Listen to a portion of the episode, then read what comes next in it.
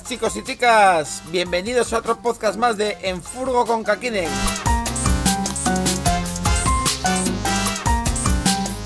Venga que empezamos.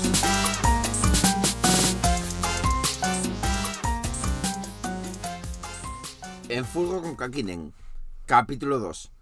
Análisis de las declaraciones de Ana Briain. Hoy vamos a hacer un pequeño análisis de las declaraciones de Ana Beriaín en el programa Gente Viajera de Onda Cero el día 26 de abril, donde considero que se hizo un ataque frontal a nuestra forma de turismo. Bueno, empezar diciendo que esta señora es la propietaria del camping El Molino y que es la presidenta de la Asociación de Campings de España. Ahora que nos contaba lo del protocolo, por ejemplo, en el caso de los bungalows, porque también será similar, imagino, en los apartamentos turísticos y quizá en, los hoteles. ¿Cómo tiene que desinfectarse una estancia para que pueda ser ocupada por unos nuevos huéspedes? Mira, pues te comento, hasta ahora lo que estamos ya hablando con el Ministerio de Sanidad es, además de productos de limpieza desinfectantes, como puede ser, por supuesto, la lejía, pero también hay otros otros productos que son igual de buenos y quizá no son tan, tan, huelen tan fuerte, por decirlo de alguna forma. Además de esto, de aplicar un protocolo en manillas, bueno, en todo tipo de superficies del bungalow, igualmente de los servicios comunes, eh, tenemos ya eh, estamos mirando máquinas de ozono y de rayos ultravioleta que se meten dentro lo mismo que del bar, de los servicios comunes o de cada bungalow, cada vez que una familia lo deja y va a entrar otra familia a utilizarlo, metemos estas máquinas que además desinfectan por metros cuadrados, hay de diferentes tamaños y desinfectan absolutamente todo, o sea, desde las cortinas, colchones, o sea, telas, paredes. Antes de entrar en el tema del turismo itinerante es sobre la limpieza de su camping o de los camping. No vamos a hablar del suyo en, particular, el camping El Molino, vamos a hablar de, los camping. Dice que bueno, que habrá que desinfectar los bungalows. Pero vamos a ver, señora, que es que yo antes cuando iba a bungalows me estaba comiendo ya los virus de los demás, que es que antes no se limpiaban, no se desinfectaban. es, que, es que a mí ya, empezando por este punto, me parece increíble lo que escucho. Estamos pensando también en los espacios comunitarios, lógicamente. Uno piensa en un camping y muchas veces la instalación básica es también una piscina, una zona de juegos. Hoy los niños pueden salir a pasear en las ciudades y en los pueblos, pero no van a poder ir al parque. Esto va a cambiar, imaginamos, con el paso de los días. ¿Qué indicaciones les han dado al respecto, aunque sean preliminares? Por ahora, eh, con el tema del parque infantil no sabemos nada. El tema de piscina sí, Estamos hablando ya con los fabricantes de piscinas y nos consta que ya tienen una comisión hecha que está hablando con el Ministerio de Sanidad, de Salud Pública, y eh, se está estudiando qué tipo de medidas hay que tomar en las piscinas. Con lo cual, si el Ministerio de Sanidad ya está pidiendo esta información y nosotros estamos además hablando también con ellos, es que ya hay, o sea, ya se está pensando en la posibilidad de poder utilizar las piscinas en verano. Entendemos que si las playas se van a utilizar una piscina la puedes controlar mucho más fácil, lógicamente, una piscina dentro de un alojamiento, porque puedes poner unas normas. Imagino que los aforos bajarán, que tendrán que se, darán horas para utilizar la piscina. Me imagino yo, ¿eh? O sea, estoy hablando por hablar porque son medidas que se están barajando, pero que no hay nada seguro. Por supuesto, el cloro habrá que subir, el nivel de cloro en el agua, eh, todos estos protocolos de limpieza en lo que son las playas. Os recuerdo que estas declaraciones son el 26 de abril, antes de que se hablase de las fases de la desescalada. Y ella, como presidenta de una asociación y como dueña de un camping, no hace más que repetir la palabra me imagino. Me imagino que esto habrá que limitar el aforo, me imagino que no sé qué, y todavía va más allá diciendo, me imagino que es que esto, cuidado, eh. Me imagino que tenga que echar más cloro a la piscina. Madre de Dios, pero ¿quién maneja este barco? Bajando a foros o reduciendo a foros, mejor dicho, y incrementando servicios de limpieza, eso matemáticamente se, vamos, son costes para las empresas, en este caso para las empresas de campings. ¿Han pedido ustedes algún tipo de soporte a la administración para hacer frente a esta situación? Pues mm, hemos pedido las mismas medidas que están pidiendo el resto de, los sectores turísticos, lo que puede ser el, reducir el IVA turístico, por ejemplo, porque entendemos que el sector turístico es un sector en crisis y al borde de la quiebra si no se hace algo. Entonces hemos pedido las medidas que están pidiendo el, resto, ¿no? Lo mismo hoteles que campings, que eh, agencias de viajes, por ejemplo, ¿no? Por ponerte un ejemplo de subsectores turísticos que continúa eh, pidiendo ayudas para el sector, para su sector del camping, que es una empresa muy potente, pero extrañamente necesita ayudas. ¿Es potente o no es potente? Porque no hay que olvidar que sobre todo en la mayor parte de los establecimientos eh, turísticos de España que son de temporada llevamos cerrados desde diciembre. Eh, la temporada empezaba para San José a primeros de marzo y todavía no hemos abierto prácticamente. Abrimos 10 días y volvimos a cerrar el 14 de marzo. Aquí empieza lo bueno, porque ya empieza donde a nosotros nos deja dar soporte, que es que ellos empiezan la temporada en San José. Es decir, los camping, como todos sabemos, en invierno están cerrados. cerrados. Según ella, nuestros vehículos camper durante el invierno tienen que estar aparcados, no se pueden usar. Y atención, que ahora sí que sí, eh, abre el melón importante. En una pregunta, seguro además que no pactada, el presentador le pregunta sobre eh, la acampada ilegal, de cómo ella ve, de cómo ve ese tema ella. Cuidado que vamos. Señor Bariaín, ustedes también han pedido medidas contra la acampada ilegal. ¿Todavía hay gente que acampa por ahí a sus anchas? Pues sí, la verdad es que sí. Hay gente, sobre todo con el tema de las autocaravanas, porque la acampada libre está prohibida desde hace no sé si 20 años. Pero el tema de las autocaravanas, sobre todo que los fabricantes venden las autocaravanas a los turistas y les dicen, mira, usted va a pagar 50 o 60 mil, 80 mil euros y no se preocupe que ya no le hace falta pagar en ningún sitio ni entrar en ningún camping. Esta es la historia que les venden a los turistas que van a comprar. Aquí la señora Ana ahora entra en barrena porque está tachando poco menos que a los comerciales de autocaravanas, a la gente que las vende, a los fabricantes, del timo del tocomocho. De tú cómprate esto, gástate 50.000 euros y no te preocupes de más. No vas a tener que pagar en ningún sitio. Entonces sí, hay gente que, que va a los parkings y con, con, el tema o la excusa que van a aparcar, que tienen todo el derecho del mundo a aparcar donde quieran, por supuestísimo, igual que todo el mundo, pues ahí hacen una actividad turística que es acampar, que es dormir en la autocaravana y acampar. Doña Ana ya tira la casa por la ventana. Aquí ya empieza a confundir términos, no sé si falta asesoramiento, pero ella dice que es que acampamos, que vamos a los parking a acampar. Eh, señora Ana, si me está escuchando, hay una diferencia importante entre acampar, que como usted dice, hace más de 20 años que está prohibido en este país, y la pernocta, que es lo que nosotros realizamos. La acampada, si no lo sabéis, es cuando tú en un vehículo camper o en tu coche o a pie sacas una tienda de campaña o sacas tus sillas o esas jaimas que todos vemos en la playa que la gente pone para comer dentro sin mosquitos, sin creer el sol. Eso sería una acampada. Una pernocta es tal cual tenemos nuestro vehículo camper con el que nos movemos, aparcamos y sin hacer nada dormimos dentro sin tener nada fuera, tipo bolsas de basura, las sillas, sin poner calzos en las ruedas para nivelar el vehículo, importante eso, sin el toldo, sin nada. Simplemente, como estamos en orden de marcha, estamos dentro durmiendo. En resumen, ningún objeto puede superar el perímetro en planta de nuestro vehículo. Entonces hay gente que sí que lo sigue haciendo, pero bueno, ese no es nuestro problema. O sea, los campings, nosotros estamos abiertos, los clientes que quieren entrar, aquí estamos para dar el mejor de nuestros servicios y creemos que ese problema ya es de la administración. La patata caliente eh, la pasa a la administración, que ella que no es su problema, que no le preocupa. ¿Qué es la administración? Pues claro que es la administración. Lo que pasa es que tú estás haciendo fuerza para acabar con algo que cada vez está más en auge es que es un, sinsentido.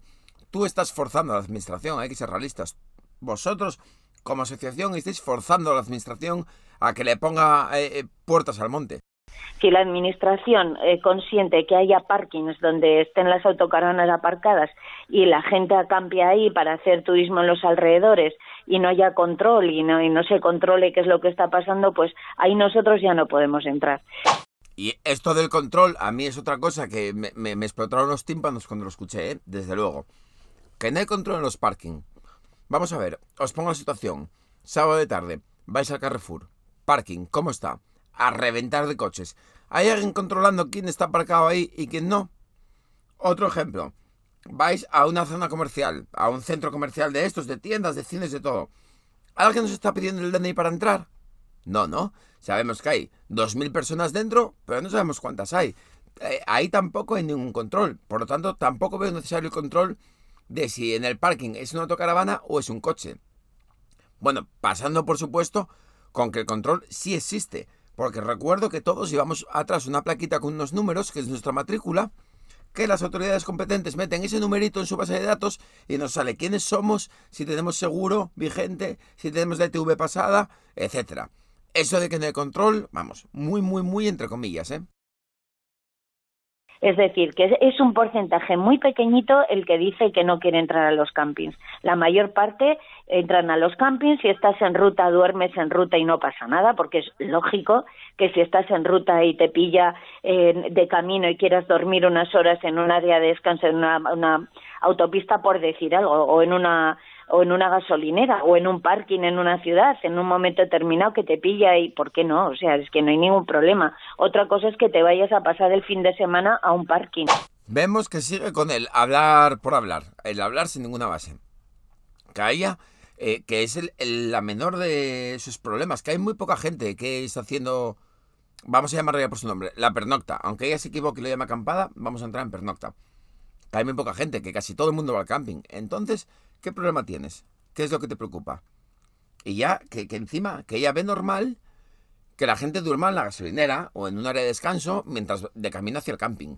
Es decir, yo soy de Asturias, voy a Cádiz, tengo unas 10, 11 horas de viaje, pues bueno, pues que es normal que duerma unas horas en una gasolinera. Claro, me compro este vehículo que, como usted dice, cuesta 50.000 euros para dormir en gasolineras.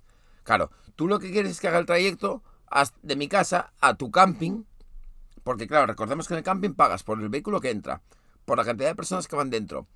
Luego a mayores tienen bar, tienen supermercado y actividades. Bueno, o sea, me parece que lo que quieres hacer es un perfecto embudo hacia tu negocio. O te vayas a pasar las vacaciones a un parking, a un parking que no es un área legalizada como hay en el resto de Europa, ¿no? Sino es un parking sin más. Entonces, bueno, el que quiere ir a un parking, que vaya, que no es nuestro problema, que sea la administración el que se encargue de este tema, porque nosotros bastante tenemos con poder dar un buen servicio y una buena oferta a todos nuestros clientes, ¿no? Ahora, sí que es difícil pensar que haya gente que se gaste 50.000 euros en una autocaravana y luego, en vez de ir a un, a, a un parking, perdón, a un camping, estar tranquilo, durmiendo con seguridad, con una serie de servicios que tienes nada más salir de la puerta y con todo lo que te está ofreciendo ahora mismo el camping, pues pues es incomprensible. Yo yo no saldría de casa en esa para salir en esas condiciones, pero bueno, hay gente que sí, hay, gente para todo y a mí me parece fenomenal además. ¿eh? Aquí es donde la señora Ana ya le, le, le la cabeza. Porque ella no entiende cómo alguien que se gasta 50.000 o 60.000 euros en autocaravana puede ir a un parking a dormir con el miedo que puede pasar que en un camping que se está mucho más tranquilo. Pero vamos a ver. Que, no, que, es que no entiendo lo que me quiere decir doña Ana, por favor, eh, explíquemelo. ¿Qué problema hay en el parking? ¿Qué pasa? ¿Que los parkings están llenos de atracadores? ¿España no es un país seguro? ¿Hay que meterse dentro de un camping para estar seguros? Esa es la fama que nos quiere dar a cualquiera que escuche esa entrevista. Y luego aparte, llevando su símil de que ella jamás saldría en esas condiciones de casa, me imagino a esa gente que va a hoteles de cinco estrellas con su copa de champán diciendo, mira esa gente en tienda de campaña, ahí esos pobres no saben lo que les puede pasar en tienda de campaña, que igual entran los mosquitos. Madre mía, doña Ana, yo no sé quién la habrá puesto ahí de presidenta, pero va muy flojita, ¿eh? Ahora, en este momento puede ser peligroso. Lo que antes era, pues, el otro día puedo decir, repetir una frase de la secretaria de Estado para el Turismo, hablando de este tema que nos daba mucho miedo que hubiera parkings incontrolados con gente acampando y que pudiera haber contagios y que podía ser muy malo para la imagen del camping y que teníamos miedo en ese aspecto, ella dijo que lo que eh, palabras textuales lo que antes era horroroso ahora puede ser peligroso. Estas fueron las palabras de ella, ¿no? Ahora aquí eh, vemos cómo parafrasea a la secretaria del Ministerio de Turismo diciendo que lo que antes era horroroso, que ahora es peligroso. No sé ni cómo afrontarlo. Antes era horroroso, ¿el qué exactamente? ¿Qué es lo que no entendí? ¿Dormir en un parking? No me creo que quieran ser tan cerrados de mente. No me lo, no, me lo quiero creer. Y que ahora es peligroso. Pero esta señora, que se cree que hacemos unas furgonetas en un parking? Que esto es un festival hippie de los 60 en Estados Unidos y que vamos haciendo el amor de furgoneta en furgoneta, chupando los tenedores de los demás, bebiéndonos su agua y compartiendo todo con todo. O sea, no entiendo dónde el peligro. En un camping, ¿no es peligroso? En un parking sí. O sea, en un camping que estoy compartiendo ducha, eh, fregaderos, aseos, piscina, zonas comunes en general, ¿no es peligroso? Pero en un parking que no comparto nada con nadie, porque somos autónomos y tenemos todo nuestro vehículo camper, sí somos peligrosos. No entiendo mucho, me parece un poco incoherente, yo no sé vosotros. Vamos a hacer ahora un pequeño resumen de lo que podemos extraer de esta entrevista a la señora Ana. Las autocaravanas para ella, vamos a... Ella solo dice autocaravanas, yo englobo el total de los vehículos camper, meto ahí las furgonetas y meto a todo el vehículo camper. Solo podemos ir a los camping. En el resto de los sitios es peligroso. Nos puede pasar algo, nos pueden contagiar algo, es algo peligroso realmente nos tenemos que fiar de ella. Una persona que, como decía al principio, no hace más que usar la palabra me imagino, me supongo, que se refiere a los datos, que maltrata los datos. Somos el segundo o el tercer país. Pero vamos a ver, no es la presidenta de una asociación de campings. Tendrías que saber si somos el segundo o si somos el tercer país más turístico del mundo. Yo no lo sé. Sinceramente, creo que esta señora tendrá que rectificar en sus palabras como se dice vulgarmente, cagó fuera del tiesto y espero que esta no sea la imagen de los niños de camping, que por desgracia me temo lo peor. Ahora yo me pregunto, ¿cómo o quién se defiende nuestros intereses? Quiero decir, nosotros estamos completamente al desnudo ante esta situación de que nos quieran perseguir o algo de eso. ¿No sería un buen momento para de verdad hacer una asociación fuerte y potente y una solo y poder defendernos y cambiar de alguna manera las leyes o cambiar que, alguien entienda este tipo de turismo que sí genera movimiento de economía, que es medioambientalmente sostenible, yo creo que es un buen momento para unirse todos. Ahora mismo ya conoceréis que hay 50.000 asociaciones de autocaravanas, pero creo que están también, igual que el modelo de camping lo veo un poco obsoleto, creo que esas asociaciones también. No sé si les, si les interesaría darle una vuelta o directamente había que crear algo nuevo. Ponerme en comentarios lo que vosotros opináis. Si me queréis eh, decir algo que no queréis que salga en los comentarios, me podéis mandar un mensaje privado a mi Instagram, arroba kakinen, y os debatiré con gusto lo que queráis. Muchas gracias por estar ahí. Espero que no rechine tanto y, hagáis, y tengáis que filtrar tanto lo que queréis decir como tuve que hacerlo yo ahora mismo. Y un abrazo muy fuerte a todos.